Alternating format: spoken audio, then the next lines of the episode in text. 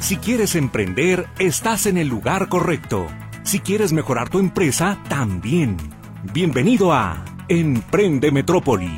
Juan Pablo Huerta, Rubén Sánchez e invitados te platican de forma amena y amable del mundo del emprendimiento.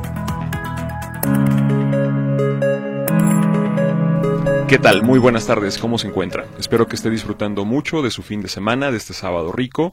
Con todo ese gusto lo saluda su servidor, aquí como siempre, Juan Pablo Huerta, titular de este programa.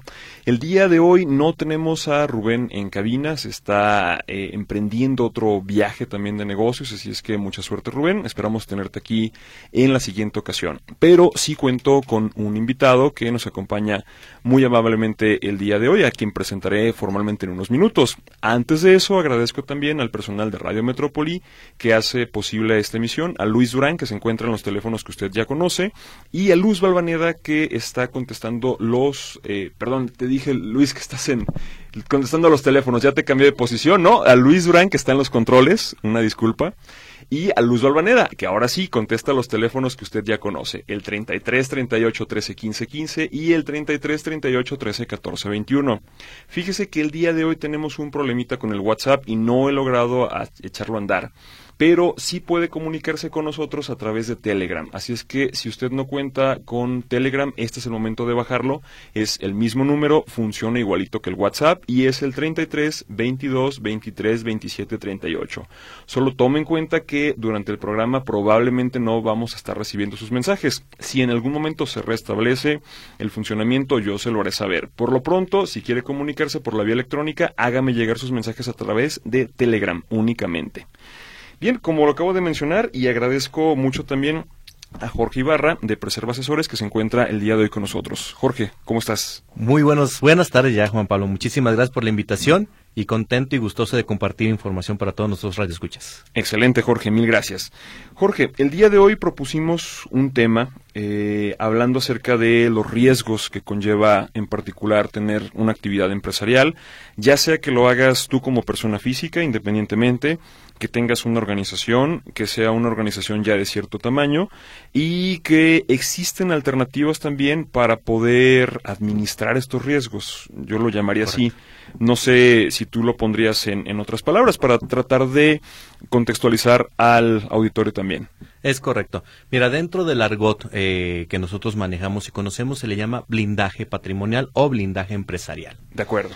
Tú, como, tú como emprendedor al momento de que comienzas tu sueño de iniciar tu negocio y que con el tiempo va haciéndose pues parte de la familia, un, nuevo, un, otro hijo, otro familiar y vas generando ingresos.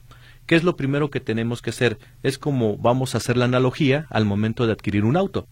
Tú adquieres un auto, si lo sacas de agencia obviamente, automáticamente no lo puedes sacar sin seguro. Claro.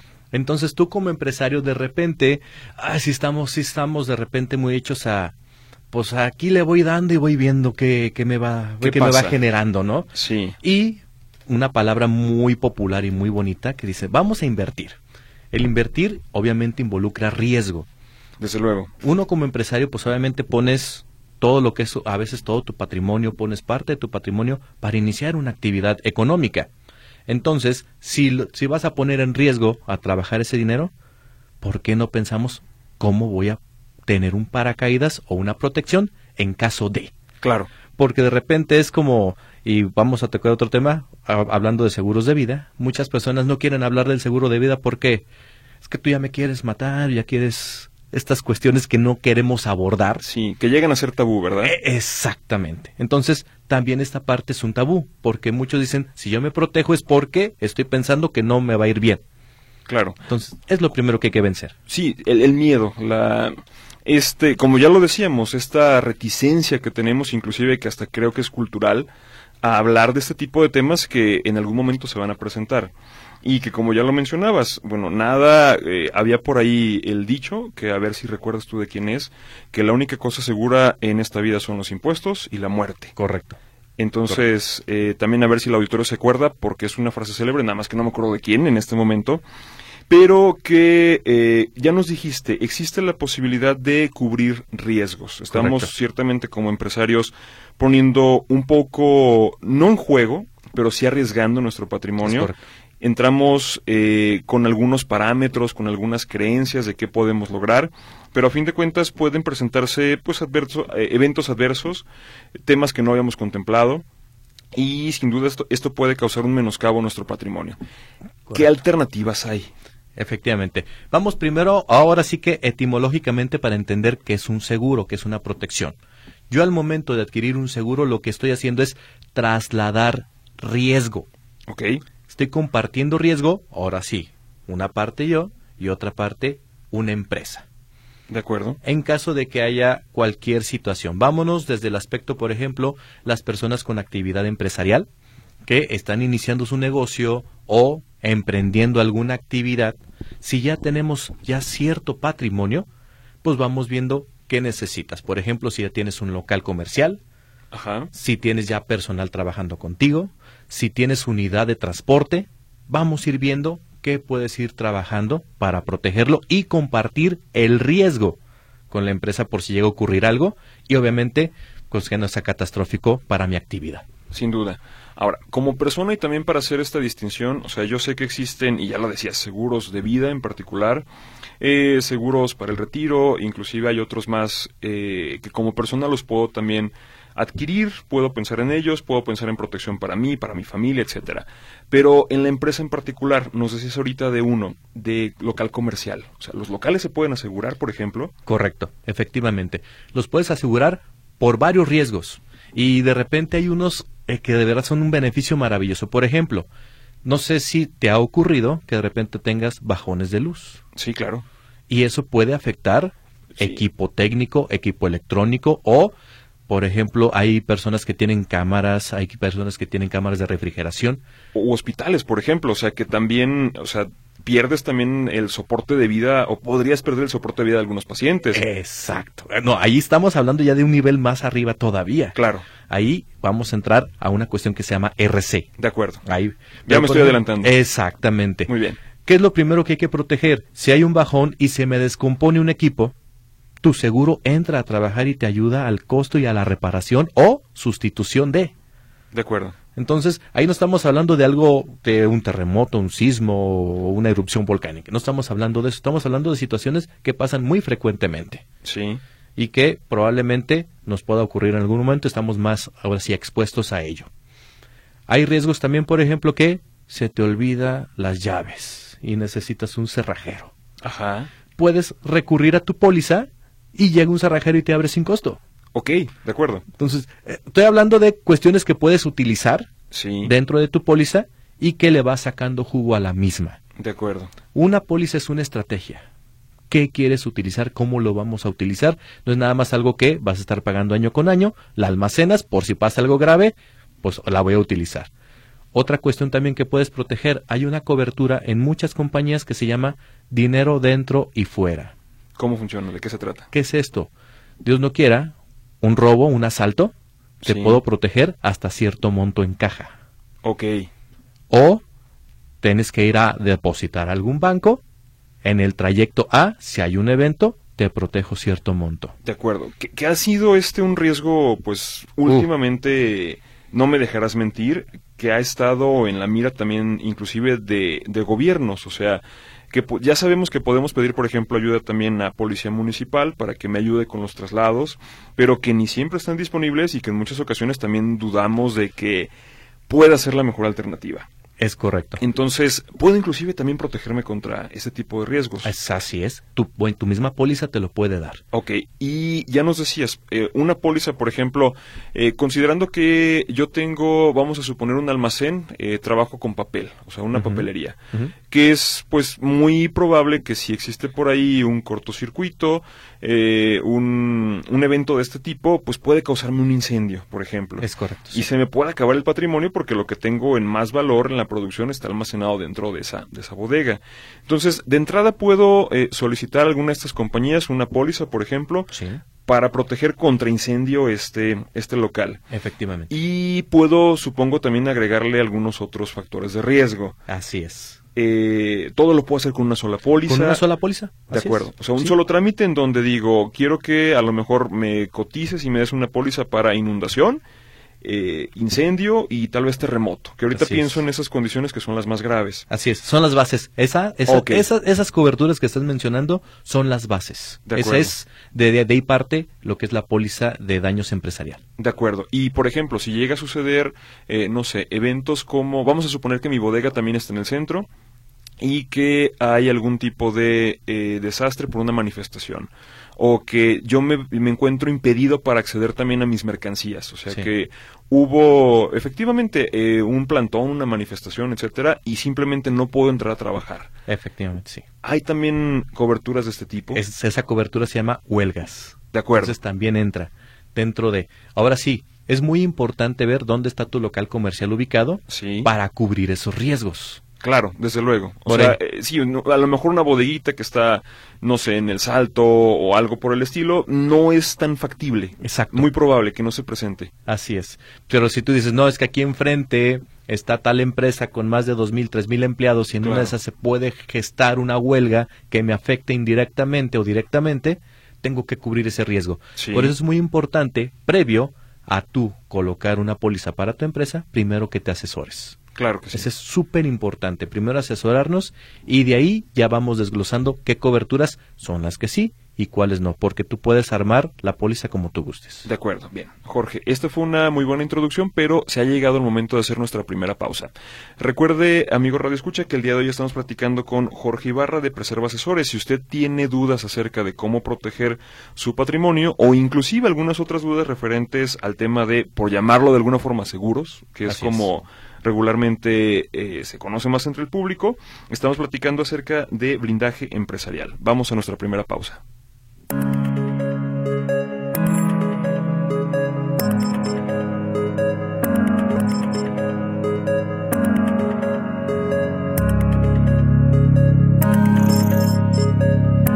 Regresamos a Emprende Metrópoli. El día de hoy estamos platicando con Jorge Ibarra de Preserva Asesores.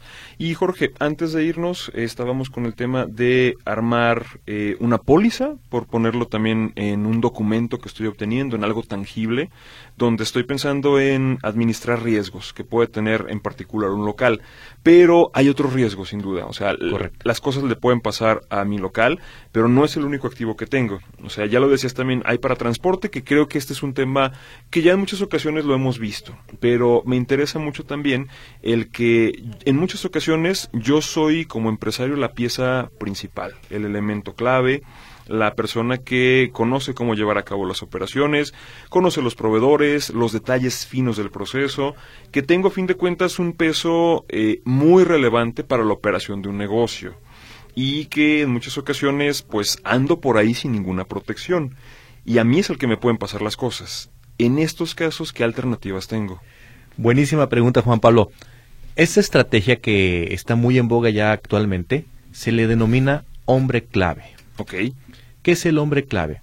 Hombre clave es una estrategia de un seguro en el cual la empresa te protege por ser tan valioso, porque Sí. conocimientos, contactos, estrategias, todo lo que eres tú en ser una, ser- un- una persona importante dentro del ente.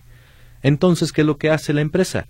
Yo te aseguro, te protejo, pago las primas, esas primas las deduzco de impuestos, ok, sí, se deducen de impuestos de ISR, sí, ¿va?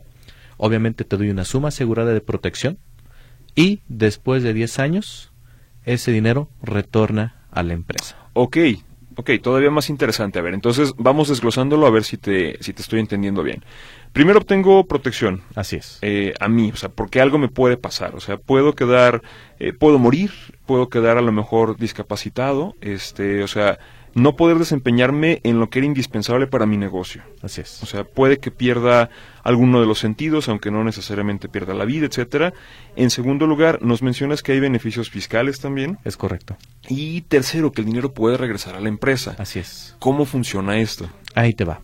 Funciona de la siguiente manera. Un hombre clave debe tener tres características. Sí, Punto número uno, el contratante debe ser la empresa. ok, Punto número dos, tenemos el beneficiario o el asegurado en este caso, que puede ser tú o una persona que sea fundamental para el funcionamiento de tu empresa. ok, Tres, que el beneficiario sea la empresa. de acuerdo. Porque ¿cuál es la esencia de este producto? eh, Dios no quiera, llega a pasarle algo a esta persona que es tan importante para mí. Por ejemplo, yo como empresario aseguré a mi CEO o Sí, a mi es. mano derecha en este caso, o muchas Sí. de nuestras pymes, mi hermano que es el más experto en compras, por ejemplo. Claro. ¿no? Ese dinero entra a la empresa y la esencia de ese dinero, punto número uno, es indemnizar a la persona que me está faltando y dos, indemnizar a la empresa. Sí. ¿En qué sentido? ¿Cuánto tiempo me va a llevar capacitar a una persona para tenerla al mismo nivel de la que me está faltando? Claro. Por poner un ejemplo, y no sé si se ha presentado, pero entre los muchos ejemplos empresariales que me ha tocado ver, eh, no sé si sepas también que los automóviles, por ejemplo, Rolls Royce, aunque sea un ejemplo un poquito fuera de nuestra realidad, Sí. hay una persona en particular, un artesano, que la línea que se pinta al costado lo hace él manualmente. O sea, tiene una mano tan eh, fina y tan, pues básicamente firme, que no es ningún robot el que te pinta esa línea, sino es una mano humana. Y el artesano lo único que hace es con su pincel ponerse al costado del automóvil y trazar una línea perfecta, desde la punta, de punta a punta del automóvil. Yo me imagino cuánto tiempo a ti como empresa de este tipo de, de productos de lujo te llevaría a reemplazar a esta persona si se llega, ya no digamos a perder la mano, si se llega a fracturar, si se llega a cortar, si llega a lastimarse o inclusive si llega a padecer también algún tipo de enfermedad, Parkinson, etcétera, Correcto. artritis, que le impida volver a hacer el trabajo. Exactamente. Entonces, y este es un valor agregado enorme que tiene este tipo de vehículos porque también es parte de la esencia. A lo mejor me fui con un ejemplo un poquito estratosférico y fuera de nuestra realidad, pero no pienso en un elemento más clave que esta persona que le da tal distinción al producto. Efectivamente. Y qué buena analogía hiciste. O sea, de repente tenemos que darnos cuenta con este tipo de ejemplos la importancia que tiene nuestro personal dentro Claro. de, ¿no? Sí. Regresando un poquito a la cuestión empresarial, hay una cobertura que ahí para que lo tengan en cuenta que se llama sueldos caídos. Ok. ¿Qué sucede si hay un, un incendio, una situación y no puedo estar trabajando, De acuerdo. ¿va? Y tengo, ¿qué te gusta? 100, 200 personas a mi cargo Ok. o trabajando conmigo. Imagínate cuántos sueldos tendría caídos. Así es. Entonces, es muy importante sacar, ahora sí, de tu balance, cuánto es de tu nómina, cuántos meses quieres tener en tu póliza para cubrirte esa necesidad. De acuerdo. Ahí volviendo a los hombres importantes a los claves y empezarnos a proteger en ese aspecto, ¿no? El hombre clave te protege una pérdida de la persona Ajá. Y si no se pierde, ya en su momento cuando vuelve a la empresa ese dinero, pues ya determinas en qué lo puedes utilizar, hasta para un bono para el mismo empleado Claro. o para, ahora sí, en, en activos para la misma empresa. Desde luego, ok, bien. Fíjate, de esto ni siquiera tenía eh, idea de que se pudiera hacer, pero pues Así me es. parece muy lógico. O sea, siempre pensamos y recomendamos también a todo el auditorio acerca de qué riesgo nosotros observamos, tanto en lo operativo, en lo político, en lo fiscal, etcétera. Pero todo ese tipo de situaciones, pues puedo tener no nada más una serie de pasos para prevenirlo, sino también una reserva, una posibilidad de que financieramente pues no sea la causa por la que cierre mi empresa. No sé, por ejemplo, ahorita durante la pandemia, que fue el evento que más le ha pegado a las es. pymes en México, que fue uno de los de los eventos que, que mayor mortandad de empresas este, tuvimos recientemente. Eh, en particular, ustedes como o desde la industria de los seguros, qué pólizas entraron en funcionamiento en ese momento, qué protecciones había antes, o sea, qué tipo de indemnizaciones fueron las que se dieron, si también pudieras comentarnos un poco para poder dimensionar también. Obviamente, nunca estamos esperando que un evento como estos se presente, no lo deseamos, pero efectivamente puede presentarse de nuevo. Sí. Entonces, qué Sí. mejor que estar prevenidos. Es correcto. Efectivamente, ante estas eventualidades catastróficas, Así es. este es un, así se le denomina, evento Ajá. catastrófico, todo este tipo, hubo giros en los cuales las pólizas sí se aplicaron. Ok. Se aplicaron. Ajá. ¿Por qué? Eh, vamos a, a hablar del tema aquí de Jalisco, donde eh, hubo una declaratoria gubernamental del Estado, Sí. donde solicitó el cierre por cuánto tiempo, casi 15 días, creo que As- fue máximo un mes. Sí. ¿no? Si no mal es. recuerdo. Sí, y de, de hecho para varios giros, inclusive, por ejemplo, los que decían eh, los giros eh, más riesgosos, o sea, Así que es. tenían, que hacían acopio de mayor cantidad de personas, llámense bares, eh, centros nocturnos, etcétera, o sea, ellos estuvieron cerrados más de año y medio, si no recuerdo mal. Así es. Entonces, bueno, fue, fue un periodo pues enorme que terminó con la vida de muchos de estos. Así es. Y obviamente esta cobertura, pues normalmente no la teníamos en el radar, porque Claro. nunca habíamos vivido una pandemia. Así es. Pero sí hubo personas previsoras, y pues ahora sí vamos a decir de esta manera, realmente que consideraron esta cuestión. Sí. Y se cubrió con esa cobertura. Prácticamente fueron dos meses que fueron de sueldos caídos, que es lo que cuando terminamos o volvimos a reactivar, pues muchas empresas les pegó muchísimo en el bolsillo y generó ese hueco financiero. Claro, sí, y que muchas ni siquiera han podido terminar todavía de recuperarse o que va a ser un golpe del que ya no se van a levantar tampoco. Así es. Ok, eh, Jorge, me llamaba mucho la atención el tema de los beneficios fiscales, Eh, porque a fin de cuentas, siempre como empresario también estamos buscando la forma de eh, llevar a cabo el pago de las obligaciones, o sea, es. porque eso es, es inevitable, está dentro de la ley, lo tenemos que hacer, pero al mismo tiempo de pagar únicamente aquello que sea justo. Es correcto. Entonces, Sí. esta es una estrategia completamente legal, Así es. Sí. eh, que tiene también sus propios mecanismos y en muchas ocasiones también en este tema fiscal, el demonio está en los detalles. Entonces, ¿qué tengo que hacer cuando contrato un tipo de eh, protección de ese tipo para poder hacer válido también esta pues eh, factibilidad de deducirlo en lo fiscal? Correcto. Volvemos a los detalles. Al momento de adquirir este tipo de póliza, punto número uno, tiene que ser pues, un empleado de tu empresa. Ok, No podemos asegurar al persona, A- alguien que no alguien esté- que no esté dentro de la misma organización. o sea, tiene que estar dado de alta, por ejemplo, ante el IMSS, tiene Correcto. que... Ok, de acuerdo. Así es, punto número uno. Dos, el contratante tiene que ser la empresa. Sí, No puede ser nadie más porque es un beneficio para la misma empresa. de acuerdo. Tres, la beneficiaria también es la empresa. Ok, ¿sí? Vamos a entrar en un tema un poquito más técnico. Se le denomina que las primas deben de ser niveladas.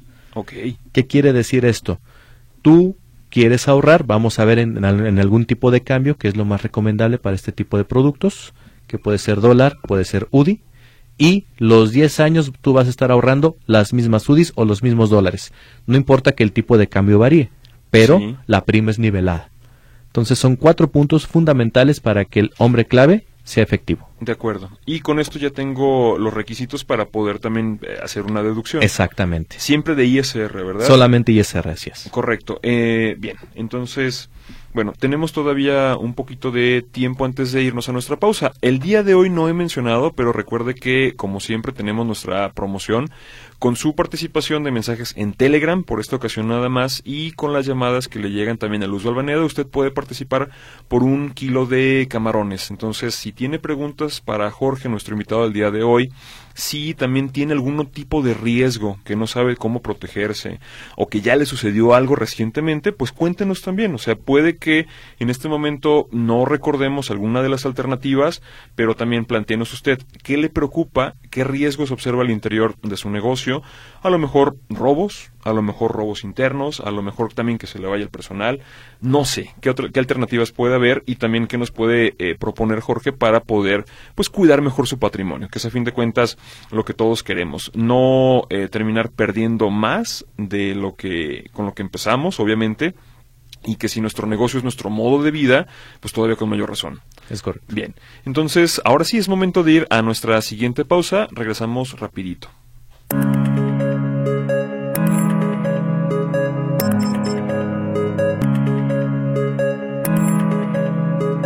Regresamos a Emprende Metrópoli. El día de hoy estamos platicando con Jorge Ibarra de Preserva Asesores y empiezo a dar salida a su participación. Feliciano Santillán Rubio, felicidades por el programa y está participando. Humberto Bustamante González, también saludos y felicita a todo el panel, muchas gracias. Norma Leticia Ramos Díaz también participa y nos dice que muy interesante el programa de hoy. Y tenemos varias preguntas. Primero, María González, ¿un seguro cubre un plantón o una huelga que dure mucho tiempo? Sí, sí. Ahí te va a cubrir prácticamente lo que estábamos hablando de los salarios. Los salarios y si esta huelga te genera afectaciones. afectaciones, por ejemplo, de que no puedo pagarle a proveedores, no puedo... Bueno, las cuentas no te las embargan, a fin de Mm, cuentas, eso lo puedes seguir haciendo. o Así es. Afectaciones, ha- hablo de, me están, me rompieron vidrios, Oh, eh, ok. estamos hablando, me rompieron la cortina, puertas, afectaciones al inmueble, De acuerdo. vamos a decir, Correcto. y te va a cubrir los sueldos, solamente eso. Perfecto. Y también cómo se puede proteger un arrendatario cuando al subir la renta el inquilino no lo acepta y deposita la renta a un juzgado y no quiere informar a qué juzgado lo depositó. Muy puntual esta pregunta. Sí, es- eso por ejemplo no entraría en el argot de los seguros, ahí entraría más bien en la cuestión de contratos. De acuerdo. Con un contrato previo y donde se esté estipulando qué incrementos va a estar utilizando año con año.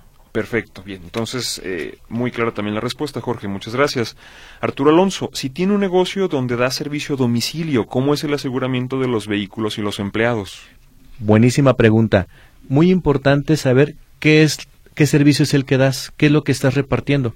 Si son alimentos, hay coberturas, tu auto debe estar cubierto con esa ese servicio o ese uso, así le llamamos nosotros. Ajá. Si es comida, reparto de comida, reparto de bienes, vamos a ir viendo qué es lo que repartes para darle el uso tanto a tu móvil, ya sea auto o motocicleta en este caso. De acuerdo, porque también eh, supongo que inclusive hasta qué estoy repartiendo influye también para mi cotización, ¿no? Es O correctísimo. sea, no es lo mismo que esté transportando a lo mejor alimentos que pues no tienen básicamente ningún riesgo, a lo mejor a que lleve baterías de automóviles, que podrían ya presentar algún riesgo de, de corrosión, de ser inflamables, etcétera, o inclusive si ya soy una paquetería que sí te está transportando, por ejemplo, material radiactivo. Exacta, exactamente. O sea, que se ha llegado a presentar aquí inclusive en México eh, robos de vehículos en donde también hay este tipo de material.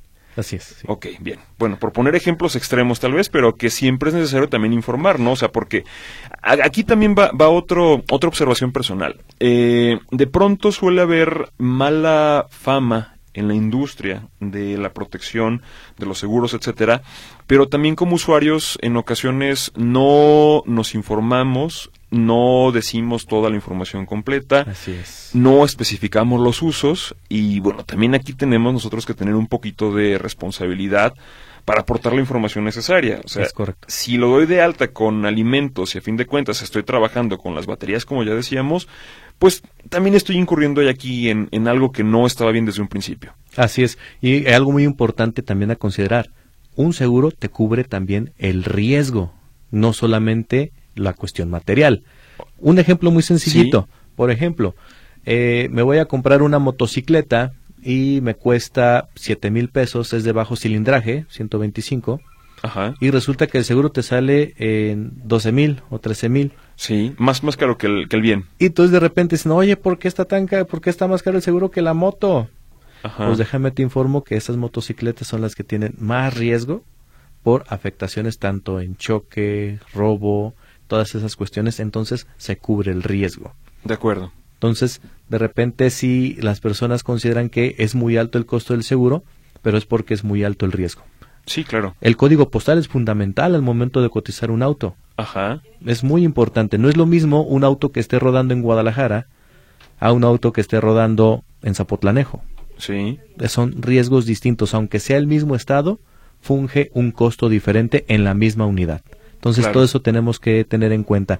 Anteriormente eh, utilizaban las personas estrategias de eh, tener tu auto aquí con placas de Jalisco, por ejemplo, y tu seguro era de Tijuana o de Baja California en este caso, Ajá. te salía más económico, pero ya no es permitido. Ok, sí. También Eso muy punto, importante. punto muy importante. Y si usted también en algún momento tenía algún tipo de póliza, pues creo que lo conducente en este momento es actualizarla, ¿no? Es correcto, asesorarse. Si de repente los seguros de auto hay personas que entran a los cotizadores en línea o cuestión importante, de repente los seguros de auto van a los bancos Sí, y de repente el ejecutivo que está ahí no te asesora, te vende el seguro. claro. Entonces hay que revisar bien la póliza junto con el ejecutivo que te lo esté proporcionando y entender que estoy adquiriendo Claro, porque entonces al momento de un siniestro resulta que vas a reclamar y pues o ya la persona ya no está y pues el banco te dice no pues es que tú así lo pagaste sí. O era un riesgo para el que no estabas cubierto. es correcto Por ejemplo, ahorita que venía también para acá, para la estación, aquí en Avenida México estaban podando un árbol. Eh, lo primero que hice fue cerrar las ventanas y demás. Y lo que pensé es, bueno, y mi póliza me cubre en caso de que me caiga una rama al árbol. Correcto. Porque sé que me va a cubrir si se lo llegan a robar, si llego a chocar, etcétera. Pero es otro tipo de riesgos, digo, ¿de quién va a ser la responsabilidad? Probablemente de la compañía que está eh, podando y que a lo mejor no sé si tiene autorización inclusive de parques y jardines, de obras públicas y demás. Pero por lo pronto yo quiero que me paguen el daño al carro. Sí, sí, sí. Y sí va a ocurrir. Si tienes, es que aquí hay que ver qué cobertura tienes en tu auto. Así es. Hay tres tipos de coberturas, la amplia, la limitada y la RC. Sí, Si tuvieras RC, ni modo, vas a tener que pagar. claro. Si tuvieras limitada, sí te cubro. Ok, Desde limitada ya te cubro. perfecto. Y amplia, pues no se diga, también te lo voy a cubrir. Pero, ¿qué, ¿qué pasa? Vamos a un ejemplo muy burdo, pero que sucede muy seguido. Tú compras tu camioneta, la aseguras Sí, y de repente le pones una burrerita para protegerla y chocas y pegas con la burrera. sí, No te pago. claro. Porque el que dio el golpe fue, a fin de cuentas, el contacto fue con la burrera, no con la carrocería del vehículo. Es correcto. Entonces, si tú le pones una burrera, tienes que informar a la aseguradora para que te la dé de alta. Es gratuito. Sí, Nomás te la da de alta y ya. sí. Pero hay que reportar esas situaciones. Claro, sin duda. Una más, Jorge, que también no sé si sea mito o sea verdad. Pero en algún momento también llegué a conocer de un caso, no fue cercano, pero que eh, un empleado en particular se lleva un vehículo que es de la empresa y a fin de cuentas se desaparece con él. Es un empleado que sí estaba dado de alta en la nómina, en el IMSS, etcétera, pero se le hizo fácil y se robó el vehículo. Ahora, el problema en este caso era que la aseguradora también eh, tenía por ahí algún tipo de cláusula en donde si era un empleado tuyo, el que se estaba llevando el vehículo y no un ladrón, no un externo, etcétera, a fin de cuentas no era, era uno de los eh, eventos que no estaba cubierto. Así es. Llega a pasar. Sí, claro, porque se de, de- depende la tipología Ajá. o cómo se caracteriza la situación, porque eso se puede llamar Abuso de confianza, ¿no? confianza. Así es. Ajá. Así es. Entonces, al considerarse abuso de confianza, uno, porque tenía las llaves, se tiene que hacer una investigación. Sí. Un seguro no te dice no te cubro si te cubro, Ajá. por nada más decir unilateralmente. Ajá. Se tiene que basar en un dictamen de la autoridad. Claro. Y si la autoridad ya determina en base a lo que es ya el acta y indica robo, la aseguradora te cubre, Sí, claro. te claro. debe de cubrir.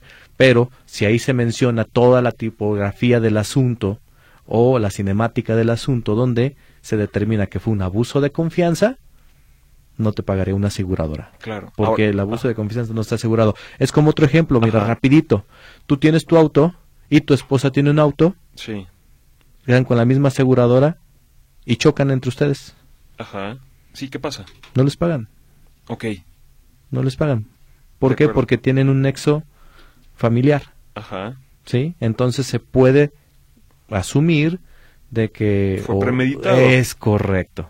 Sí. Entonces, ahí hay que son son áreas grises, son áreas grises, pero ahí están. Es como pues el día de hoy, si tú te choca una persona que no tiene seguro y no te quiere pagar, ¿qué sucede? Sí, te- tengo que más bien llevarla ante juzgado, ¿no? O sea, para poder deslindar responsabilidades. Se van a llevar los dos autos al corralón y pues se hace todo este asunto, ¿no? Ajá. Hay compañías que tienen cobertura que si el golpe que te dio la persona rebasa el deducible, tú no pagas nada De acuerdo. y te puedes retirar, llamas al seguro, él te paga y con el tercero ya no tienes nada que ver Perfecto. y te quitas ese pendiente también. Sí, porque pasa mucho, o sea, es, Sí. es ilegal que estén circulando este tipo de autos sin seguro, in- inclusive de responsabilidad civil, Así es. pero es una realidad también. Ahora, sin agotar todavía el tema de eh, los empleados, porque regularmente es un tema bastante común, o sea, tienes vehículos en la empresa y pues ¿quiénes lo van a conducir? Los choferes. Así es. ¿Hay alguna estrategia o algún consejo que tú recomiendes para estos casos? O sea, no sé si inclusive desde hacerlos eh, firmar responsivas sobre los vehículos, sobre tener bitácoras de quienes los están utilizando. O sea, porque a fin de cuentas, y es correcto, el delito es lo va a determinar la autoridad porque la aseguradora no es autoridad. Exactamente. Y puede ser que en algún momento me diga, es que fue abuso de confianza, no fue robo. Yo voy a sentir como empresario que me están robando Así es. Pero a fin de cuentas el que determina el delito fue la autoridad. En este caso, Jorge, y también consejo útil para los radioescuchas, ¿hay algo que se pueda hacer? Controles internos, lo que estabas mencionando. Bitácora, Ajá. eso es muy importante. Sí, Y otra de las cuestiones, muchas empresas ya a un trabajador le colocan una unidad fija ok, o que les permiten llevárselas a domicilios sí, propios de, de la persona. Ahí yo lo que más recomendaría es que no se realizara esas actividades porque ahí es donde se puede dar ese evento de acuerdo. del abuso de confianza. Entonces, con ahora sí, controles internos, un control, manejar las unidades de los choferes, mis unidades, quiénes las manejan, y eso al momento de, ¿por qué? Si se da el evento, aunque tú tengas documentos firmados, Ajá, sí, de repente no, la autoridad no los toma en cuenta. así es. Él se basa en los hechos. Sí, Y tener esos controles básicamente internos tú como empresario, eso sí es muy importante. Perfecto. Bien, tenemos más participación del auditorio. Margarita García Ayala nos dice que tiene 86 años y participa también por los camarones. Felicidades a Juan Pablo y a su invitado y me dan ideas para mi changarrito pequeño. Pues muchas Muy gracias bueno. Margarita y muy Gracias. amable por comunicarse. Josefina Ramírez Tafoya también participa, nos da las gracias. Eh, Hugo Humberto Ruiz Peña también participa y saludos a los exponentes y muy interesante y nutritivo el programa, muy amable también. Muchas gracias. Graciela Ramírez Hernández, aquí presente tomando la clase de hoy como todos los sábados. Muchas Ay, gracias también. Buenazo, buenazo. María Teresa Márquez Ruiz, me encanta el programa de Emprende Metrópoli, saludos, muchas gracias también. Y tengo por aquí también eh, participación en Telegram. Eh, nos menciona eh, Jim Nova, buen día, aparte de mi dinero lo tengo en una caja popular y tengo el riesgo de que sea hackeada la información. Ah, bueno, es pregunta, tengo el riesgo de que sea hackeada la información eh, y es de Jaime Luna Martínez, participo también por los camarones. Bueno, no soy experto en ciberseguridad, pero entiendo que toda la información que está también dentro de instituciones eh, bancarias o por lo menos que están siendo vigiladas por parte de Comisión Nacional Bancaria de Valores deben de tener protocolos de información y que en caso también de que su información sea mal utilizada, por ahí recientemente hay una jurisprudencia en donde el obligado a pagar el daño es la institución bancaria. Así es, sí. No sé, Jorge, también si, si hayas visto recientemente de este caso, pero yo es lo que recuerdo. Ya está en papel, ya está estipulado. Todavía Ajá. no se ha dado algún caso.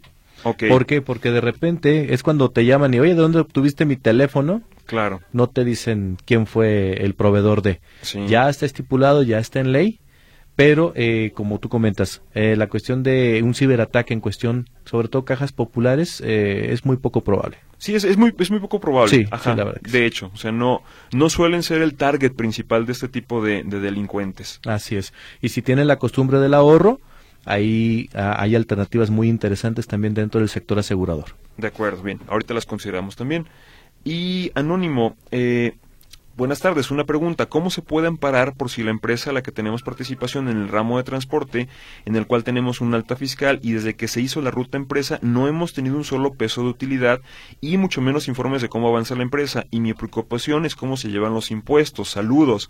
Bien, lo que sí le podría decir es que, eh, en primer lugar, cuando uno es socio y está dado de alta en el acta constitutiva de la empresa y eh, es un alta también eh, completamente legal, o sea, ante notario, ante el registro público, público, la propiedad y demás, usted sí puede ejercer su derecho de información, sea de impuestos, sea de apertura de cuentas bancarias, de gastos, inclusive aunque sea un peso de la empresa, y si el administrador, el representante legal, eh, o las personas que a fin de cuentas tienen algún cargo no le están dando la información, también son responsables, eh, también de manera subsidiaria, de lo que pueda pasarle a la empresa. Entonces usted sí puede, en primer lugar, a través de un eh, corredor público o de un notario, exigir la entrega de información, sí. que si esta información no se la hacen eh, llegar, también usted puede emprender alguna acción legal en contra de la empresa o en contra también de los administradores o de los dos Sí. de quien resulta responsable, porque es, eh, es su derecho, en primer Así lugar, como, como empresario. Si no le ha llegado tampoco todavía algún tipo de utilidad, habría que ver también si la empresa en años recientes ha generado también en los ejercicios fiscales utilidad y qué se hizo con este remanente. Estos remanentes regularmente se determinan dentro de las asambleas, eh, sean ordinarias o extraordinarias, a quién se le tiene que entregar también este dinero. Entonces, si no se lo han dado, eh, pues usted también puede solicitar esto. Entonces, la recomendación es acuda ante un corredor o notario público que le termine de dar la asesoría también y que pueda emprender este tipo de acciones. Sí, porque todo eso es opacidad, opacidad de, información. Así es. Entonces, eh, es en lo que está eh, incurriendo tanto el administrador o la empresa en general. Correcto, bien. Jorge, pues como ya sabes, aquí el tiempo se va de volada. Se ha llegado el momento de hacer nuestro tercer corte, entonces vamos a nuestra tercera pausa y regresamos rapidito.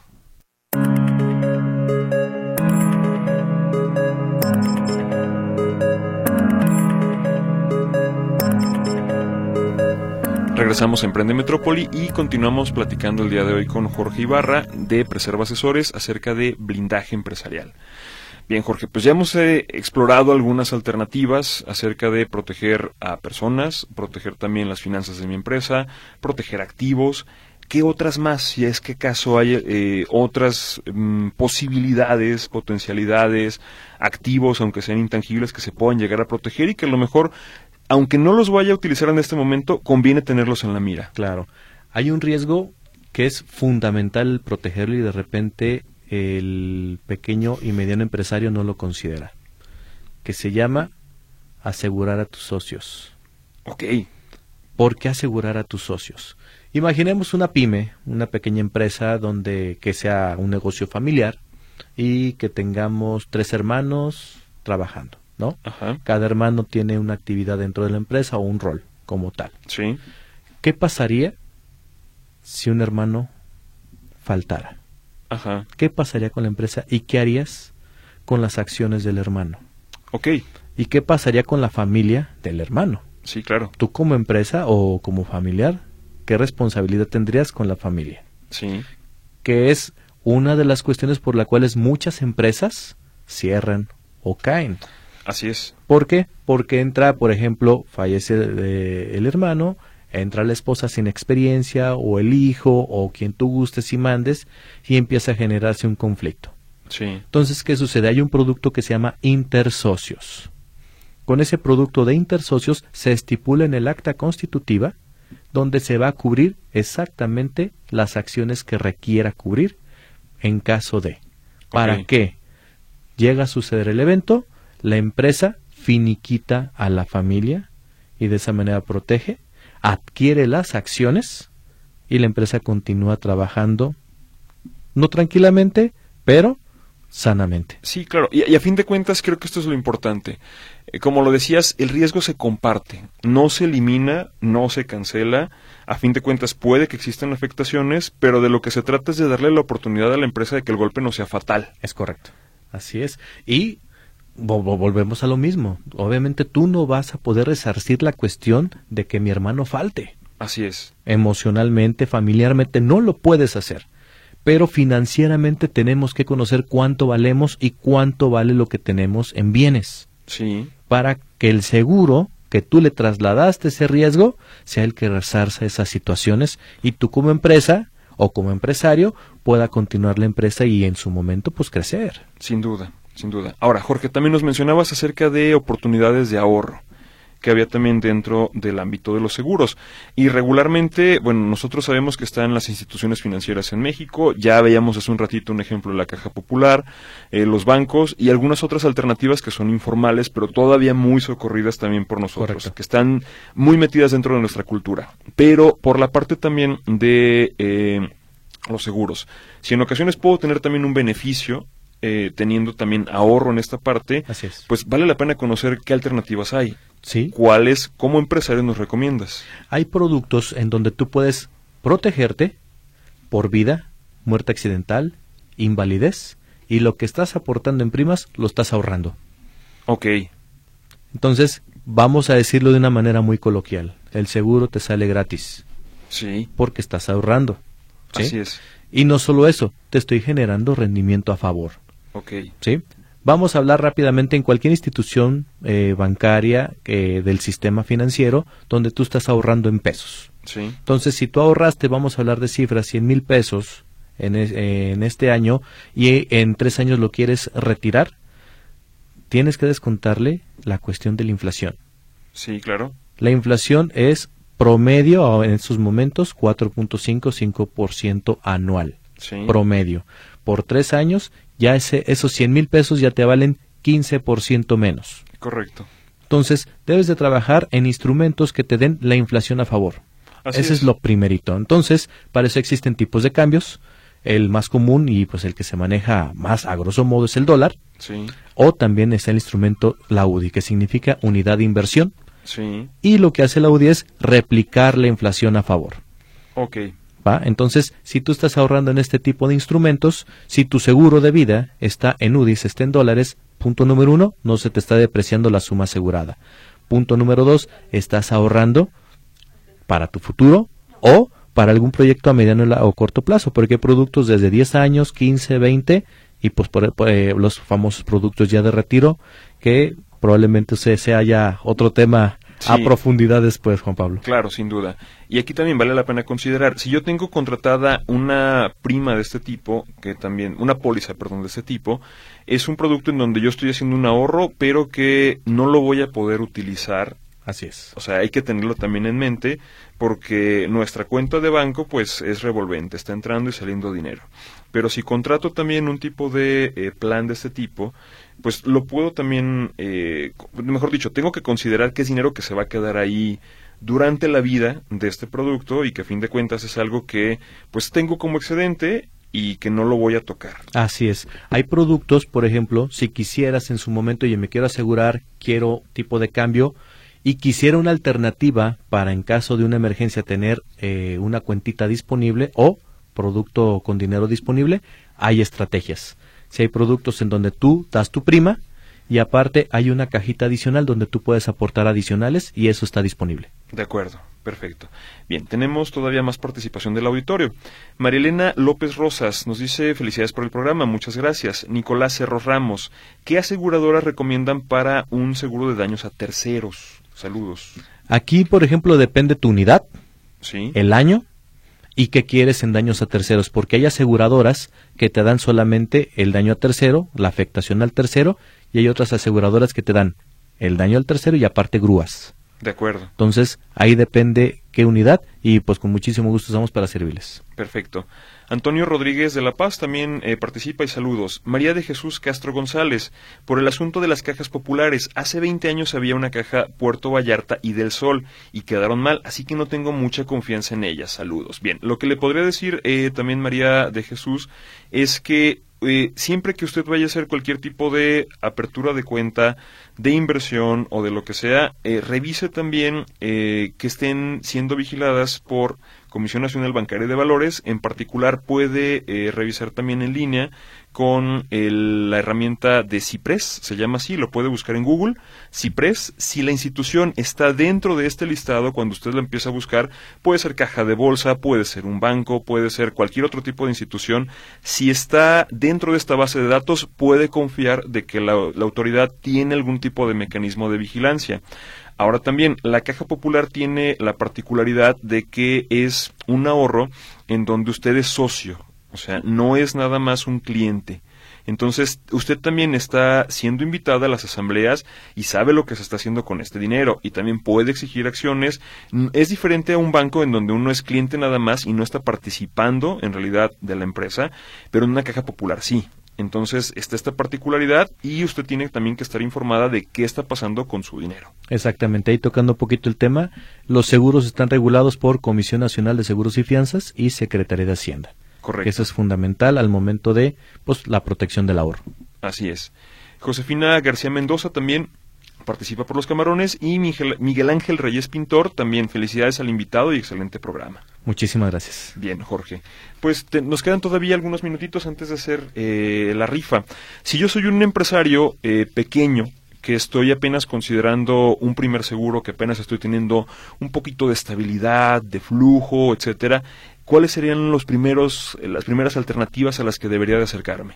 Punto número uno, y de- eh, ahora sí que acercarse a un asesor Sí. que realmente se preocupe porque le vaya bien, que eso es lo importante. Punto número uno, ¿para qué?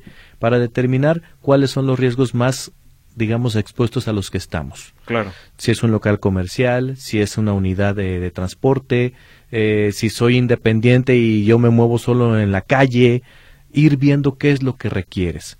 ¿Por qué? Porque es importante saber cuánto valemos. Claro que sí. Y de ahí partimos a que el seguro sea específicamente para mí y no sea un producto genérico. Desde luego. Bien, Jorge, antes de que se nos acabe también el tiempo, si puedes compartirnos y el auditorio tiene interés en ponerse en contacto contigo, ya sea un correo, un teléfono, redes sociales, algo donde te puedan hacer más preguntas, porque a fin de cuentas, ahorita ya dimos eh, salida a algunas de las dudas del auditorio, pero van a haber algunas otras más. Entonces, ¿qué nos puedes compartir de para que la gente pueda ponerse en contacto contigo? Claro que sí, con mucho gusto tenemos nuestra línea telefónica que está a sus órdenes de lunes a viernes se los eh, comparto, es 3332 58 50 48. 3332 58 50 48. En nuestras redes sociales como Preserva Asesores, te preserva de preservar, para que preserves tu ahorro, tu patrimonio. Preserva Asesores, estamos a sus órdenes. Y el correo electrónico que es Jorge Ibarra, jorge.ibarra arroba preservaasesores.com. Y barra con B de bueno. Exactamente, así es. Perfecto. Muy bien, Jorge. Pues ayúdanos en esta ocasión también eh, con las papeletas. Vamos a hacer la rifa en esta ocasión con las personas que se comunicaron. Entonces, danos por aquí a un ganador. Muy bien. Ahí está. Perfecto y se trata de Nicolás Cerros Ramos, que por favor puede dirigirse, perdón, a Río Pescadería de Fresno, Fresno 1939, en la colonia del Fresno, y esta sucursal se encuentra a un costado de Farmacias Guadalajara y de BBVA. Bien, pues agradecemos muchísimo a Jorge Ibarra de Preserva Asesores por todo el tiempo, eh, la disponibilidad, la claridad, eh, claridad, no, la claridad, perdón, Y Jorge, pues muchísimas gracias, esperamos invitarte nuevamente. Claro que sí, Juan Pablo, estamos a sus órdenes y lo que necesite tu auditorio, aquí estamos presentes. Excelente. También usted, muchísimas gracias por haber participado con nosotros, por haberse quedado y esperamos contar también con su atención para el siguiente programa. Muy buen fin de semana.